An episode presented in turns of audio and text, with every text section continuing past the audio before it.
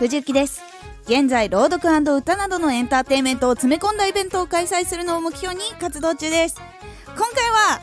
なんと800再生400いいね突破しました。ありがとうございます。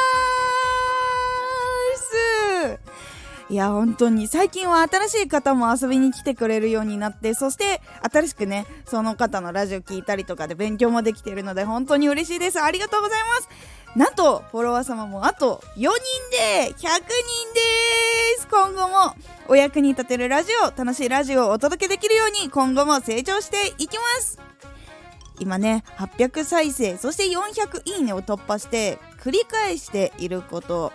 気をつけていることをまた一つお届けしようと思います。私は起きて一番にラジオを編集すると決めてます。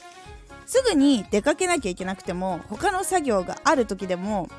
もういつも通り起きたら編集っていう感じにしております。私は最初ね実は習慣化するっていうのがなんか苦痛な人でした。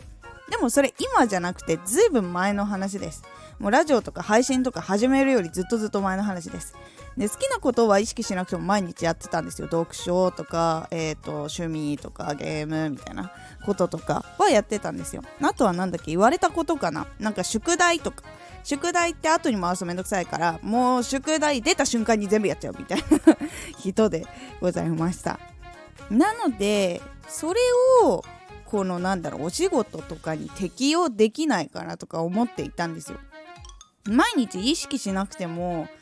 さあやろうみたいなその特に障害もなくああやんなきゃなみたいな感じになるわけでもなくよしやろうみたいな感じになる状態にしてしまったら楽なんじゃないかなと感じた時にいろいろと調べてみました。そしたらやっぱりこう成功している人とか成果が出ている人たちはもうみんな軒並みやっぱこう習慣化してると楽っていうかもう習慣化しちゃってますねとかもうなんか起きたらやらないとみたいなそういうやんなきゃみたいな感じじゃないけどそういう無意識にやっぱやってましたねっていう方がすごく多かったのでそこから習慣化できるように1日1つ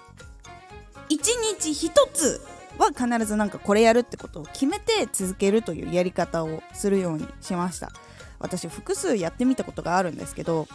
途中でバテますね。なんかこう途中でできなくなるんですよ。なんかどれかがダメになったりとかどれかに集中して他のがダメあのダメになったりみたいなことがすごく多くなっちゃって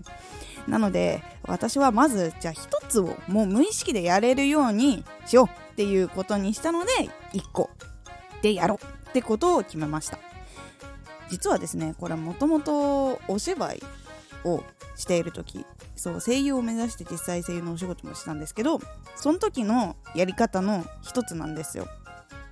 お芝居とかセリフをや言ってる時、えーと、声優の仕事って、えーと軽く軽くかいつまみますね。えっ、ー、とモニターに映ってる映像を見ながら台本に書いている文字を読むみたいな感じなんですけど感覚で言うと。でもただ読むんじゃなくて役に入って芝居をするっていうものもあるので芝居をしながらモニターを確認するっていう作業があるんですよ。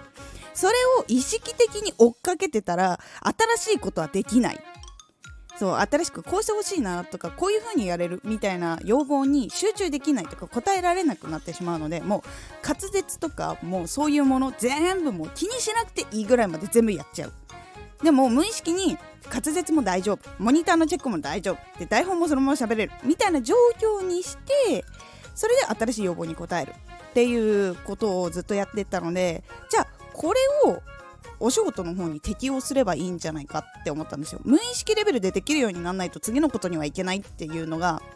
芝居をしてる時にすごくあったのでそれをそのままお仕事に適応しようっていうことでやり始めました。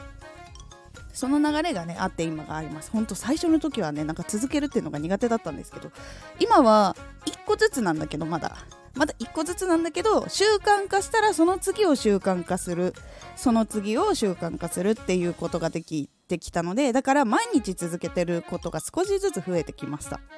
できるようになってきたのは本当ねいいことです。これも成長です。でもやっぱりそれも続けてきたからだなということはやっぱり感じます。なのでね